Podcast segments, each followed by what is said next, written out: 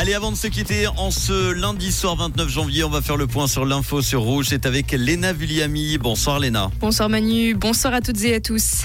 Les CFF prévoient 6000 interventions en Suisse romande cette année. Une vingtaine d'entre elles auront un impact marqué pour les passagers. L'un des gros dossiers de l'année sera la suite de la modernisation des lignes de la Broye débutée l'an dernier. Il faut notamment automatiser les infrastructures un programme pour lutter contre la pénurie de personnel de santé.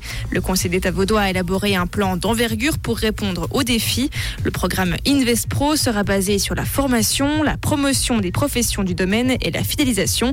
Une demande de 46,8 millions sera soumise au Grand Conseil. Des voitures en feu à Lausanne hier soir. Trois véhicules ont été complètement détruits par les flammes et un quatrième a été partiellement endommagé. L'incendie qui n'a fait aucun blessé a été provoqué par une voiture qui venait de sortir de l'autoroute. Le feu s'est propagé à d'autres véhicules stationnés à proximité. Les agriculteurs bloquent des autoroutes en région parisienne. La tension monte d'un cran avec le siège annoncé de Paris. La mobilisation partout en Europe fait craindre une semaine de tous les dangers entre paysans en colère et forces de l'ordre françaises. Le gouvernement a annoncé tout à l'heure que de nouvelles mesures seraient prises dès demain en faveur des agriculteurs.